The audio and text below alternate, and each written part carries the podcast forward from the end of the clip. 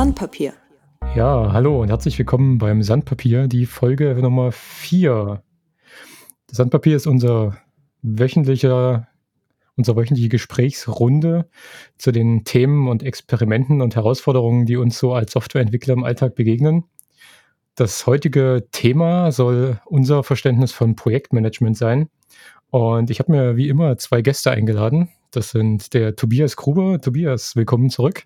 Hallo Martin, schön, dass ich wieder dabei sein darf.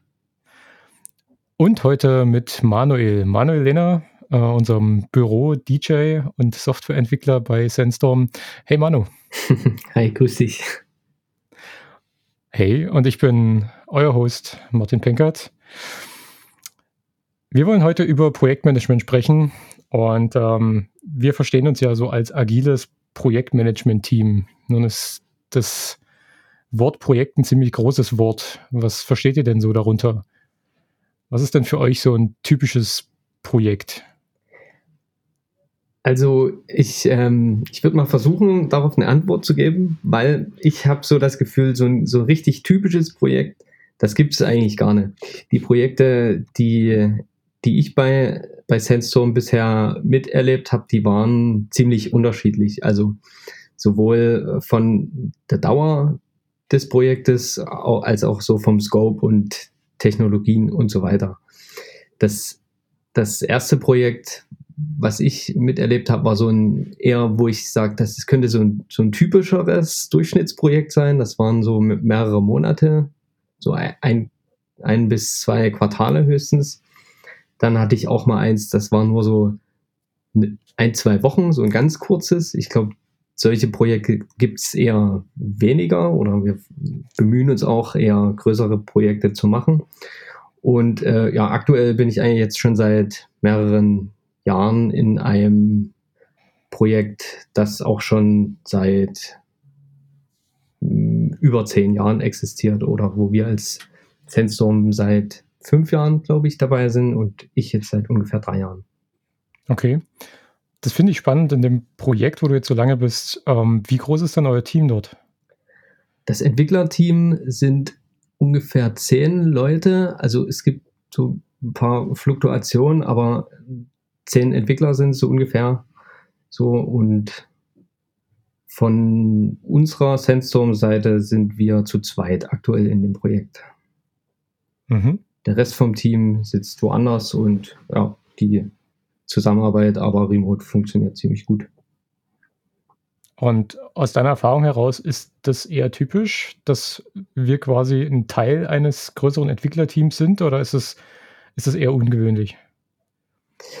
Äh, das ist eigentlich gewöhnlich. Also das, das gibt es schon öfters, ja. Okay. Ich habe das auch ganz ähnlich erlebt. Also ich bin da jetzt auch seit einem Dreivierteljahr in einem Projekt dauerhaft und bin da auch eingebettet in ein größeres Team. Ähm, auch wenn ich manchmal so ein bisschen das Gefühl habe, ich, ich stemme das alleine. Ähm, tatsächlich ist es aber so, dass ich mich eigentlich auch ganz wohl fühle, dass wir quasi noch Entwickler aus anderen äh, Teams, aus anderen Unternehmen mit dabei haben und auch vom Kunden direkt mit Entwicklern sprechen können. Ähm, so als, ich sag mal, als längster Sandstormer von uns, Tobias, wie hast du denn so Projekte bei Sandstorm bisher erlebt? Was ist denn für dich ein typisches Sandstorm-Projekt? Ja, ich stimme da dem Manu eigentlich ziemlich zu, dass es das typische Sandstorm-Projekt gar nicht gibt. Ich würde, wenn ich über die letzten Jahre gucke, sagen, vor vier, fünf Jahren noch waren Sandstorm-Projekte kleiner, also eher im Bereich äh, ein, zwei Mannmonate, Personenmonate. Äh, in viel mit Technologien rund um, den, um das NEOS, NEOS Open Source Project, ähm, in dem wir seit vielen Jahren gut verwurzelt sind. Und das hat sich durchaus verbreitert. Also wir machen heute Projekte, die ein größeres Volumen haben, wo auch zwei Leute für eine Weile zusammen dran arbeiten können. Ähm, die Projekte laufen auch gerne mal ein Jahr und länger. Und der Technologie-Stack, mit dem wir arbeiten, der hat sich über die Zeit immer weiter verbreitert, so dass ich sagen würde, heute ein Projekt, was so sechs Monate läuft für zwei Leute, das ist das, was richtig Spaß macht. Wie, wie ist denn das? Ähm, wir haben beim letzten Mal, als es um Remote-Kultur ging und um Verantwortung für Projekte tragen, ganz kurz das Thema angerissen, Projektmanager sein. Ich habe das Gefühl, wir haben gar keine Projektmanager, wir kennen das gar nicht. Äh, wie seht ihr das? Hab, hab, habt ihr das anders erlebt? Ich habe manchmal, als ich frisch zu Sandstorm kam, hatte ich so ein bisschen das Gefühl, hey, der Manu, Manu ist so ein fitter Projektmanager, der, der, der macht das. Ähm, Manu, was bedeutet es für dich, Projektmanager zu sein? Hm.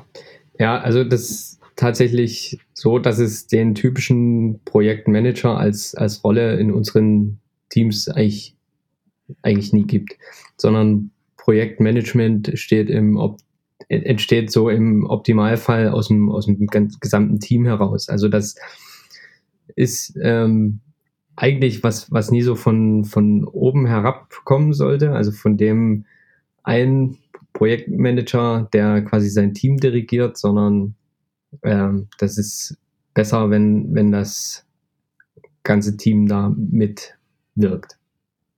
Aber irgendjemand muss ja den Hut aufhaben, oder? Ja, das, also das stimmt. Ne? Man muss vor allen Dingen miteinander reden, wenn man jetzt äh, sich über irgendwelche Verantwortlichkeiten abstimmt. Ich kenne das ähm, aus meiner Zeit von vor Sandstorm, dass, dass es wirklich so war, dass es einen Projektmanager gab, der den Entwicklern gesagt hat, was sie machen müssen und die brauchten sich dann um nichts anderes zu kümmern, als um die Aufgaben, die sie auf den Tisch gelegt bekommen haben. Bei Sandstorm habe ich ähm, jetzt mehr gelernt, diese in diese Manager of One-Rolle rein, reinzuwachsen und quasi auch für bestimmte Sachen Selbstverantwortung zu übernehmen. Und das fühlt sich auch viel besser an, weil man da halt sich selbst auch viel besser einbringen kann.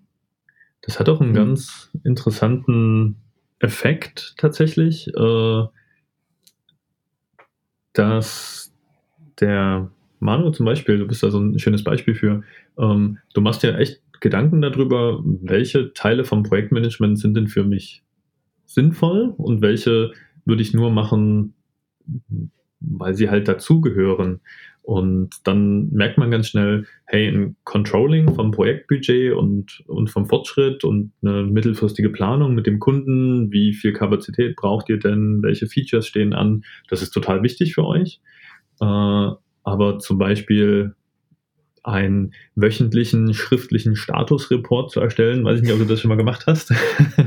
ich kenne das aus meiner Zeit von Four Sandstorm, dass das ganz wichtig war, dass der pünktlich abgeliefert wurde. Du hast eben das Stichwort Manager of One in den Raum gestellt. Da würde ich gerne mal ein bisschen tiefer drauf eingehen. Das ist ja was, was man bei uns im Onboarding relativ früh mitkriegt. Ähm, ich kenne das ursprünglich von Peter Drucker, der darüber mal ein Buch geschrieben hat ähm, Managing Oneself. Das kann ich an der Stelle auch vor allem den Hörern sehr ans Herz legen. Ähm, ist ein ganz kleines Büchlein, aber was da drin steht, ist für uns ziemlich essentiell. Tobias, willst du vielleicht noch mal ein bisschen auf das Manager of One eingehen? Mhm.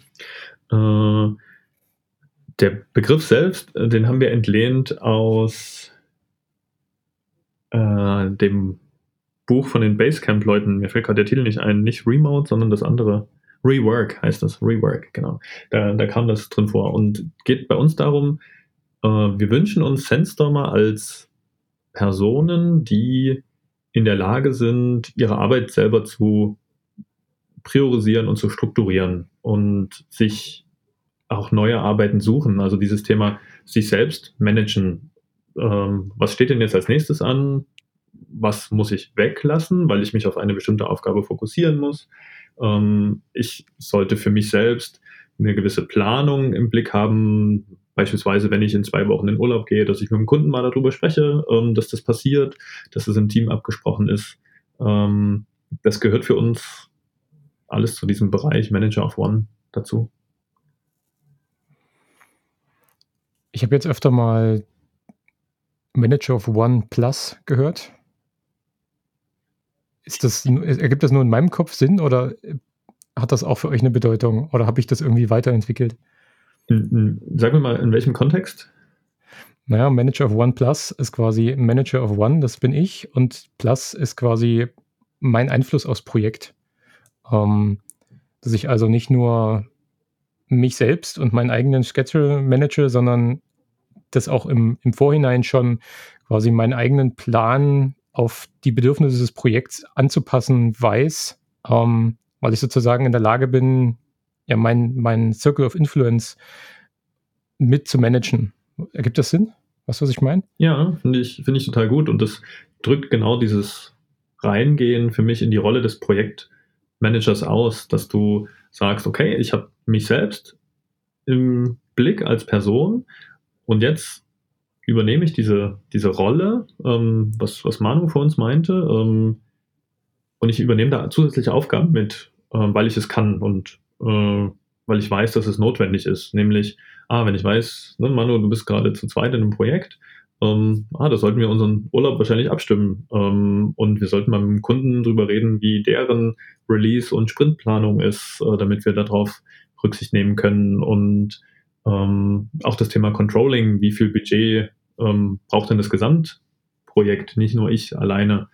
Ähm, in, in dem Kontext macht das schon schon Sinn, was du gesagt hast als Konzept.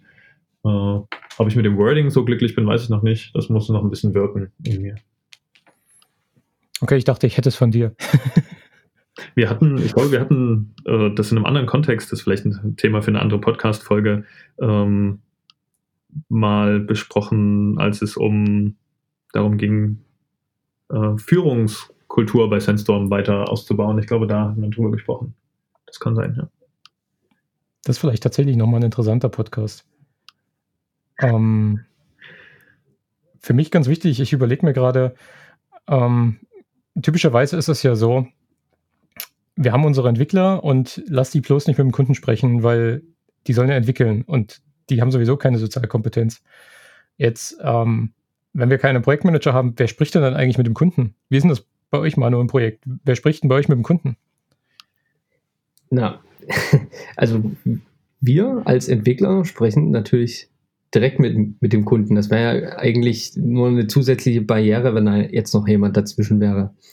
Also das, das gehört dazu, finde ich. Also das ist eigentlich was ganz Normales. Man kann so auch viel besser die Probleme vom Kunden verstehen, wenn die quasi von ihm ungefiltert direkt zum Entwickler kommen und, und andersrum. Also wir sprechen quasi innerhalb des Teams direkt mit dem, mit dem Kunden in unserem Projekt. Das äh, ist mir auch schon untergekommen, dass wir das äh, anders handhaben als andere, wo es ganz explizit auch immer die, den Projektmanager als Person gibt. Und meine Erfahrung, in den, wenn ich so die letzten ein, zwei Jahre gucke, ist, ähm, das kann in bestimmten Projekten total gut funktionieren, wo die, die Kundenbeziehung gut passt. Das Projekt, ähm, sozusagen die Erwartungshaltung wurde abgeglichen auf beiden Seiten. Der Kunde hat das Gefühl, der bekommt einen guten Gegenwert für die Entwicklung, die wir leisten. Ähm, und das Geld, was er natürlich am Ende des Tages auch dafür bezahlt. Und dann ist dieser ganz kurze Kontakt von Entwickler zu Entwickler äh, im Zweifelsfall wahnsinnig wertvoll, äh, weil er ganz viel ne, von dieser stillen Post rausnimmt, die, die sonst manchmal existieren kann. Äh, wir haben aber auch die Erfahrung gemacht, dass es, äh, gerade wenn es um kleinere Projekte geht, die man irgendwo mal so einschiebt, wo man jemandem helfen will, wo einer sagt, hey, wir brauchen da mal Support, ihr kennt euch doch gut mit Technologie XY aus, ähm, dass es da durchaus hilfreich sein kann, das nicht bei einem bestimmten Entwickler zu parken, der sich eigentlich voll auf ein bestimmtes Projekt versucht zu konzentrieren, und äh, eine andere Situation, wo es auch total hilft, einen extra Projektmanager zu haben, ist, wenn es im Projekt kriselt. Das haben wir auch gemerkt. Da ist das eine extre kann das eine extreme Belastung für, für den Entwickler sein, wenn er das auch noch zusätzlich diese zweite Ebene mit dem Kunden aushalten muss. Okay, was passiert denn, wenn so ein Projekt kriselt? Weil wir haben die zweite Ebene nicht. Was, meine, also was ich jetzt als, ne, als Tobias sagen würde, ist, äh, ich hoffe mir, dass der Sandstormer dann die Hand hebt und sagt, oh, hier ist gerade irgendwas los. Äh, ich würde gerne mal mit jemand anderem darüber sprechen und dann mal die Situation zu schildern, zu gucken, okay, was, was sagt denn ein Außenstehender dazu und möchte ich Hilfe von dem Außenstehenden haben, indem der sich einschaltet als ja, beispielsweise Projektmanager und sagt, hier, ich äh, nehme jetzt mal diese Kommunikation, diesen, diese emotionale Ebene auf, ähm, damit das nicht eine Person, also damit nicht eine Person beides machen muss, entwickeln und den Kunden managen. Beantwortet okay. meine Frage? War das das? Das beantwortet meine Frage tatsächlich. Also ich würde das nochmal kurz zusammenfassen. Anstelle des dedizierten Projektmanagers haben wir das Team insgesamt, wo wir dann sagen können, okay, du hast zwar keine Ahnung von dem Projekt, aber ähm, es geht hier auch nicht ums Projekt, sondern wenn es kriselt, geht es ja in den meisten Fällen um Kommunikation, um, um Blockaden, die aufzulösen sind. Und es ist manchmal einfach nur hilfreich, wenn quasi jemand anders, der in der Lage ist, sozial kompetent zu kommunizieren, an der Stelle übernimmt und sagt, ich, ich entlaste jetzt hier die belastete Beziehung dadurch, dass, dass ich als neutraler Dritter dazwischen trete. Ist das ungefähr das, was ich, ja. was du gemeint hast? Ja, das tut cool. Okay, was wir ziemlich dogmatisch machen, ist Scrum. ähm, Tobias, ich, ich gebe gleich nochmal an dich zurück. Du bist, ähm, du bist unser Dogmatiker, dafür bekannt, dass du ähm, Scrum besonders hart vertrittst. Was bedeutet denn Scrum für dich? Höre ich da eine gewisse Ironie raus, Martin? Ähm,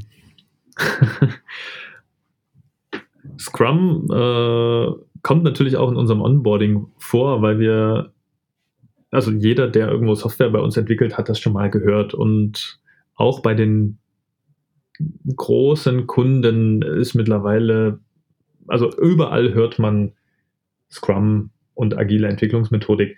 Selbst bei den öffentlichen Ausschreibungen, die wir uns angucken, wird mittlerweile von agilen Methoden gesprochen. Also da, da irgendwas muss da dran sein. Ähm, ich habe mich versucht, mit den, mit den Hintergründen zu beschäftigen. Also was steckt denn hinter Agile? Was ist damit gemeint?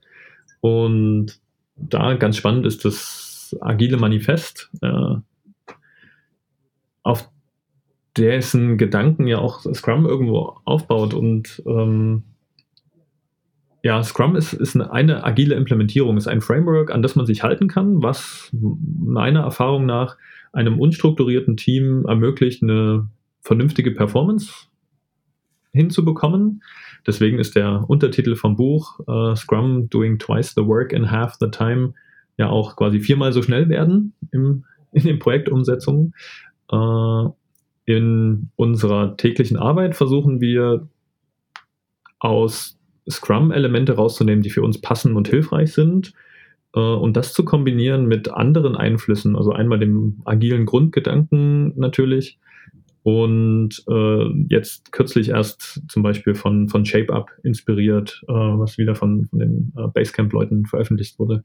Äh, und da was rauszubauen, was für die konkrete Kundensituation passt. Und das kann mal mehr Framework sein, mal weniger. Ähm, je nachdem, wie groß auch das Team ist, braucht man ein bisschen mehr Prozess und ein bisschen mehr Struktur oder ist da freier?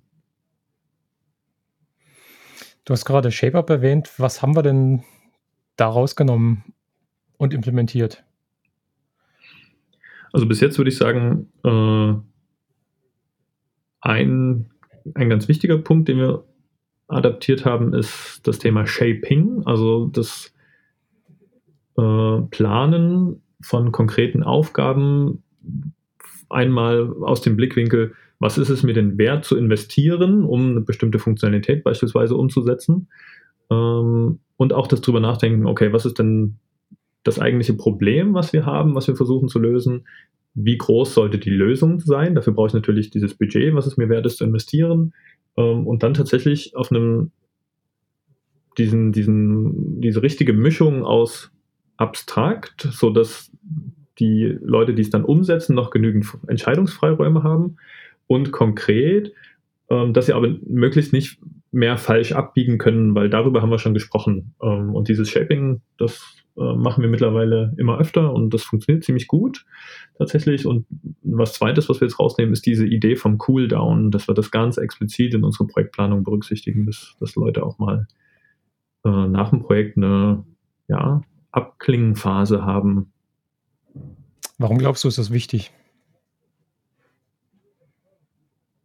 Das, äh, das kommt so ein bisschen aus der Richtung Scrum tatsächlich, wo von, einfach von den Begrifflichkeiten, ne? man, im Scrum, man denkt in Sprints.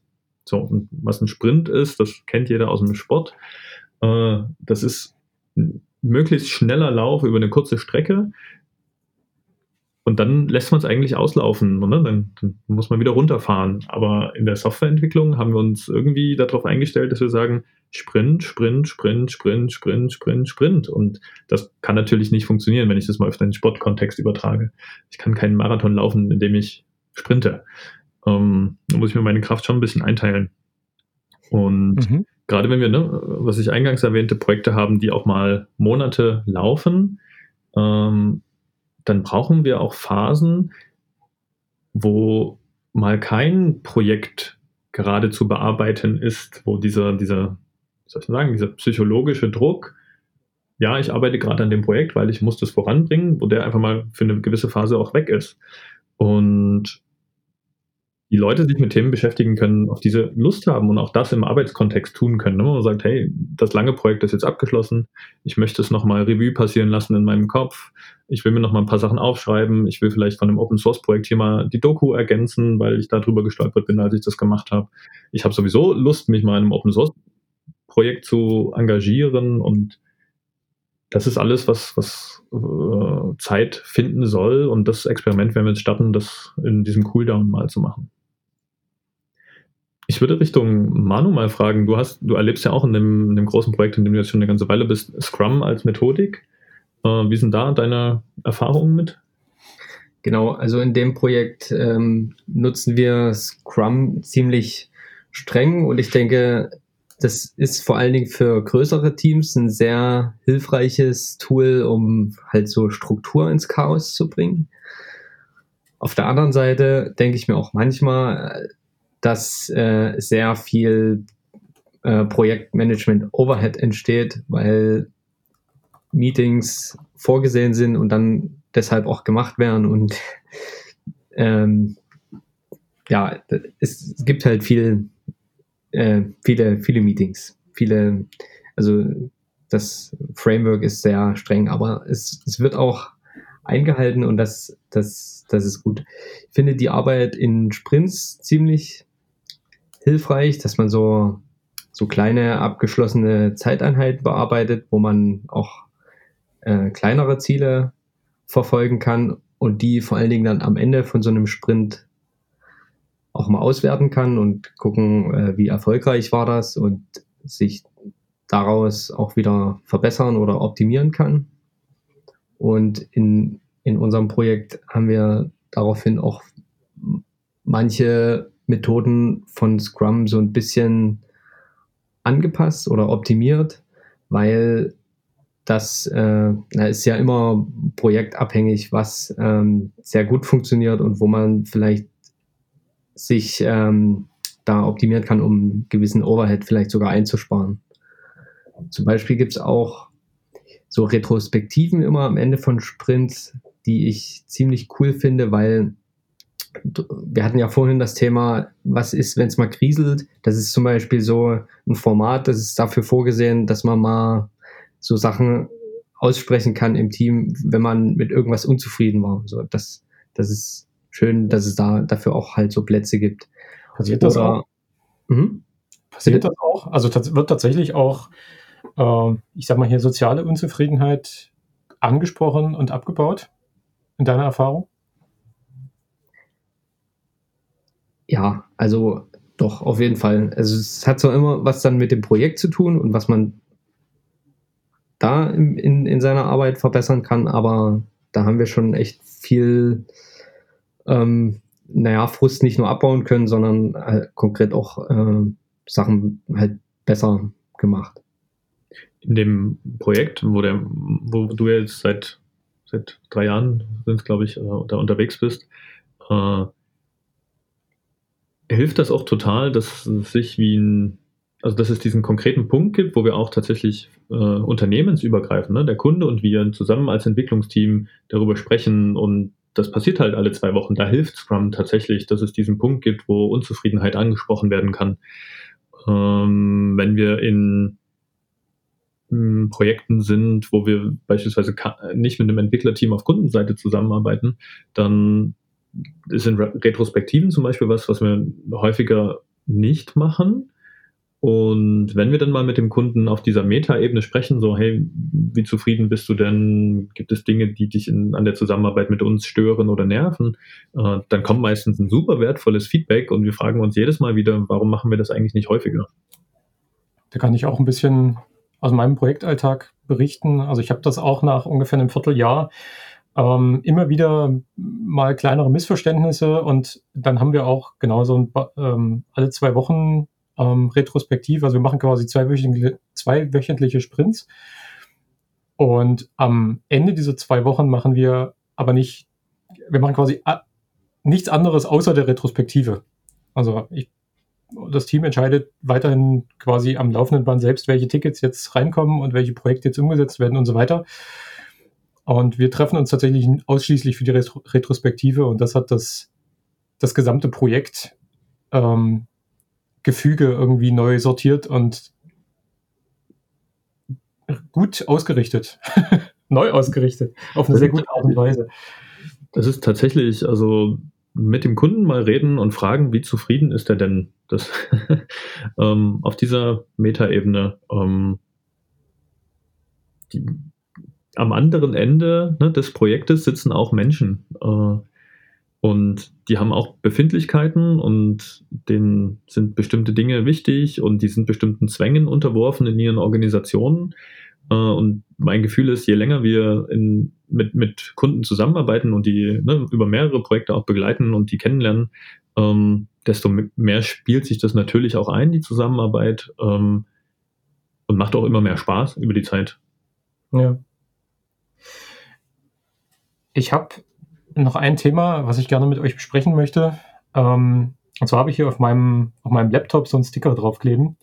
Da steht drauf, Fight Old School Business, Realist. Ähm, und Real ist so ganz komisch geschrieben.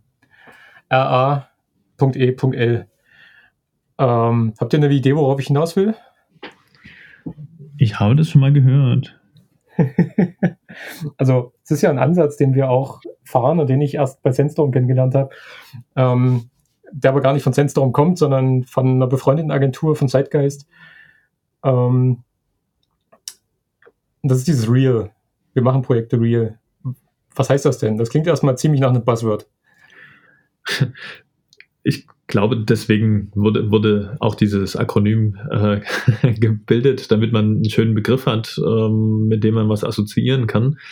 Äh, und als ich das das erste Mal vom Sven Dietz gehört habe, ähm, da bin ich auch fast vom Stuhl gekippt. Da habe ich so gedacht, boah, das, was der da sagt, das will ich eigentlich auch so machen.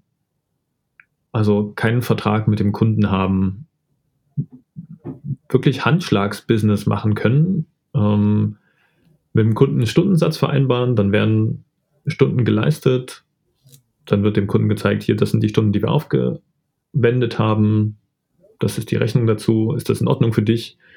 Und dann keine Diskussion, wenn der Kunde meint, das ist es nicht wert, dann soll er die Rechnung kürzen und ähm, dann muss man nicht anfangen, über fünf Minuten auf der Rechnung zu feilschen. Ähm, und da gehört noch eine ganze Menge mehr dazu und da gibt es auch schon einiges äh, an, an Podcasts und ich denke mal, wir, wir können da eine ganze Folge drüber machen über das Thema Real. Ähm, und das würde sich auch lohnen, weil es echt spannende Ansätze sind. Äh, und wir haben, wie bei so vielen Sachen auch, was ich ja schon erwähnt habe, Scrum, Agile, äh, ShapeUp, das gehört und versucht für uns zu adaptieren. Und da sind ganz verschiedene Sachen rausgekommen. Das fängt an in der äh, Projekt Akquise bei uns, dass wir manchmal sagen, hey, wir bauen jetzt einfach mal einen Prototypen und zeigen dem Kunden und sagen, mir, das hat, äh, weiß ich nicht, äh, vier, vier Tage Aufwand waren das jetzt, äh, sollen wir einfach weitermachen. Und der Kunde, dann kann der Kunde sagen, hey, ja, ihr habt das tatsächlich verstanden und ihr habt Lust darauf und das geht voran und okay, cool, das, das mache ich mit euch. Auch mal so einfach in Vorleistung zu gehen oder diese Art der Abrechnung, ja, dass wir sagen, Kunde, lass uns über ein Budget sprechen, was dir ein bestimmtes Thema wert ist. Und wir zeigen dir ganz transparent, welche Aufwände wir hatten, wofür wir Zeit aufgewendet haben und du bezahlst das, äh, womit du einverstanden bist. Und man denkt erstmal, oh Gott, oh Gott, oh Gott, ähm, kürzen dann die Kunden nicht ständig die Rechnung, aber nee, das ist nicht der Fall. Ähm, die, so gar nicht? Ich glaube, es ist in der Vergangenheit einmal vorgekommen bei uns bisher. Und wir machen das seit fast zwei Jahren, würde ich sagen. Okay. Ich denke, das klingt tatsächlich nach einem Thema für eine ganz eigene Folge. Ähm, habt ihr beiden denn noch ein Thema zum Thema Projektmanagement, das ihr unbedingt loswerden wollt, was wir jetzt noch nicht besprochen haben? Ich gebe zu, ich habe äh, mir zum Spicken mal unseren Blogpost dazu aufgemacht und die, das Inhaltsverzeichnis ist ziemlich lang. Ähm, wir haben schon über einiges gesprochen, ist richtig. Äh, ich glaube, wir machen nochmal eine neue Folge, also eine, eine weitere Folge, weil das Thema Risiko, Priorisierung, kritischer Pfad, Schätzen, ja, das sind alles spannende Themen und ich glaube, jede Agentur findet da irgendwie eigene Lösungen für und lasst uns darüber sprechen. Also sehr gerne in einer neuen Folge mal. Okay, sehr gerne. Manu, letzte Worte? Also ich denke, ähm, Projektmanagement-Methoden, man kann nie pauschal beantworten, für welches Projekt man welche Methoden einsetzen kann. Das ist immer abhängig vom Team, vom Kunden, vom Projekt, der Dauer, vom Scope und man kann sich ja vielleicht auch so von verschiedenen Methoden, wie wir es jetzt schon ähm, besprochen hatten, so das Beste rausziehen für sich und vielleicht so einen optimalen Mix finden, äh, ist wirklich immer sehr individuell. Vielen Dank. Vielen Dank euch beiden, dass ihr heute dabei wart. Sehr ja, sehr gerne. Danke. Und ich freue mich auf die nächste Woche. Bis dahin.